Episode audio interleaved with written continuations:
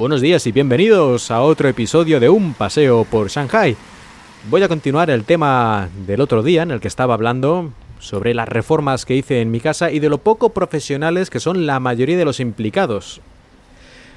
Estuve hablando sobre todo de la parte de diseño, pero lógicamente todos los demás profesionales, ya lo que son los obreros y los que ponían el sistema eléctrico y todo eso, eran igual de poco profesionales, de gente que no sé cómo había llegado a hacer ese trabajo, pero no parecía saber lo que estaba haciendo ni por asomo.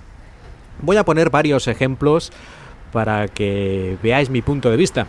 Por ejemplo, el que se supone que debería ser electricista, yo creo que este no había ido nunca, nunca a ningún tipo de escuela de, de CP ni de nada para aprender a, sobre electricidad, porque me quería poner unos fusibles en la caja de fusibles del apartamento que, vamos, que no cumplían su función, porque su idea es que, ay, para que no salten los fusibles cuando haya sobrecarga, voy a poner todos los fusibles de la máxima potencia para que, digamos, no salten nunca, y así no tendréis problemas, nunca saltarán los plomos cuando haya una sobrecarga por el horno o lo que sea. Esa era su idea, cuando yo le expliqué que precisamente la función de los plomos, de los fusibles, es saltar para que no se sobrecargue el sistema, no se calienten demasiado los cables y se produzca un incendio, hipotéticamente. Y tuve que yo buscar por internet los cálculos necesarios según eh, el diámetro del cable, la potencia contratada, los distintos electrodomésticos que iban conectados a cada línea o como se diga, y calcular que era lo razonable, que seguramente a lo mejor me equivoqué un poco, pero lo que él hacía es que estaba todo absolutamente mal. Lo mío yo creo que es bastante razonable. Lo suyo era una locura completa, y esto lo habrá hecho en todos los apartamentos que este señor ha, trabajado. Luego, cuando estábamos poniendo la ducha, el que tenía que poner, digamos, eh, los tornillos en la pared para poner lo que es la, el soporte, para poner la alcachofa esta de la ducha, lo iba a poner a un metro cincuenta. Yo no sé si es porque los chinos son bajitos o porque aquí se pone así, pero, pero claro, si ponías a esa altura el soporte en la pared, al colgar ahí el, la alcachofa de la ducha, no te podías duchar porque el agua te caía en el pecho lo cual era completamente ridículo. Yo le dije que qué demonios estás haciendo.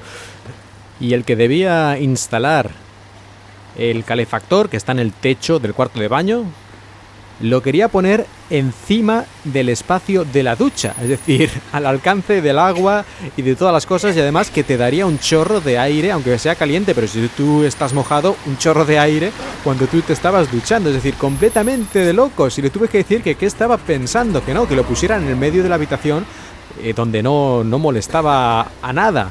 Es que había que estar siempre atento. Cuando estaban haciendo el apartamento, había que estar siempre atento porque, hombre, en todos los lugares hay que estar atento cuando hacen obras importantes en tu casa, porque si hacen un error, luego a veces es muy difícil solucionarlo, así que tienes que estar vigilando. Pero es que aquí hacían errores que eran completamente ridículos, como este. Luego, el que nos hacía las ventanas, eh, él sabía, le dijimos que había un tatami de unos 45 centímetros de alto y luego ya estaba la ventana. Y él eh, hizo el diseño y nos lo enseñó y dijo, ah, ahí está la ventana, una ventana normal y corriente. Y le dije, pero señor, si aquí vamos a tener el tatami de 45 centímetros que le he dicho antes, significa que la ventana, cuando estés encima del tatami, va a estar 45 centímetros más bajo de lo que sería normal. Por lo tanto, aquí te asomas un poco y te caes, porque la ventana te empieza por las rodillas. Así que ponga usted unos 45 o 50 centímetros debajo, que no se puede abrir, de cristal, digamos, antes de que empiece la ventana que se puede abrir. Y el tipo, ah, pues bueno, si ustedes quieren, pero él ni lo había pensado.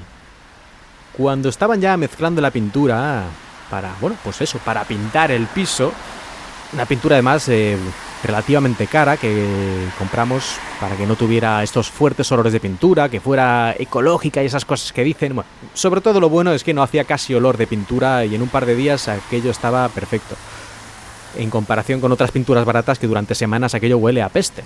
Pero la cuestión es que yo les vi que empezaban a mezclar agua con la pintura. Pero a ver, que la pintura la pago yo, o sea, no es que ellos ahorraran nada. Yo la pintura la pago, la que se utilice yo la pagaba. De hecho ya estaba comprada. Pues empezaron ahí a mezclar agua y dije, hombre, a lo mejor mezclar un poco de agua es necesario, ¿no? Pero, pero que me metían allí como cantidades ingentes. Me leí las instrucciones de lo que decía en el propio bote y decía, por ejemplo, pues máximo mezclar por cada litro un 10% de agua, lo que fuera. y ellos habían puesto como el cuádruple y se lo dije. Dice, pero, pero ¿por qué no seguís al menos las instrucciones del propio bote? Y ellos, no, nosotros sabemos que esto lo hemos hecho antes. Y yo, pero ¿qué cojones? Haced lo que pone aquí, hostia. O, justificadme muy bien el por qué no vais a hacer esto, pero ellos tampoco tenían ninguna justificación de ningún tipo, es porque lo hacemos así siempre, con cualquier pintura de cualquier tipo, de cualquier marca, de cualquier cosa, en cualquier lugar, en fin. Y bueno, que os podría poner 300 ejemplos más de cosas similares, pero os voy a dar ya el resumen. El resumen de lo que aprendí de todo esto es que aquí en China, si quieres hacer cualquier tipo de reforma en casa, o sea una cosa importante, o una cosa más pequeña, como a lo mejor instalar un fregadero o cambiar el grifo, ese tipo de cosas, dentro de lo que sea posible, hazlo tú siempre. Porque el que venga, aparte de cobrarte, va a saber lo mismo que tú prácticamente. Y además lo va a hacer de mala gana y a lo mejor se carga algo en el proceso. Como un tipo que nos puso aquí un mueble en la pared, una especie de, armario en la pared, tenía un taladro de mierda o lo que fuera, y aquello hacía un ruido y unas vibraciones que empezó a salir, empezaron a salir grietas por todas partes que luego yo tuve que pintar para que no se vieran. En fin, me he visto vídeos en YouTube de todo tipo de cosas, de arreglarlo tú mismo, hasta la lavadora. Estuve tentado de desmontarla una vez que tenía un problema, eh, hasta que vi que, que era algo ya realmente importante, que hacía falta maquinaria especial. Pero si no, lo hubiera hecho también, porque yo he desmontado el aire acondicionado completo. He desmontado también parte del extractor de aire del baño, que lo habían instalado mal y por lo tanto estaba taponado el tubo y no salía el aire hacia afuera. Puse espuma de poliuretano cerrando los agujeros que habían hecho para meter los tubos del aire acondicionado, que los habían dejado tal cual y había 3 centímetros, digamos, abierto al aire, salía hacia afuera. Podías ver el exterior mirando por ahí. Y bueno, que ya, que no doy más ejemplos, pero ya ha quedado clarísimo. Si quieres hacer algo bien, hazlo tú mismo porque no hay profesionales. Habrá, pero son tan pocos que lo más normal es que si contratas a alguien sepa más o menos lo mismo que tú y lo haga peor porque le importa un carajo. Tú al menos lo harás con cuidado. Y ya está, con esto termino el episodio de hoy. Espero que hayáis disfrutado de este paseo por mi casa.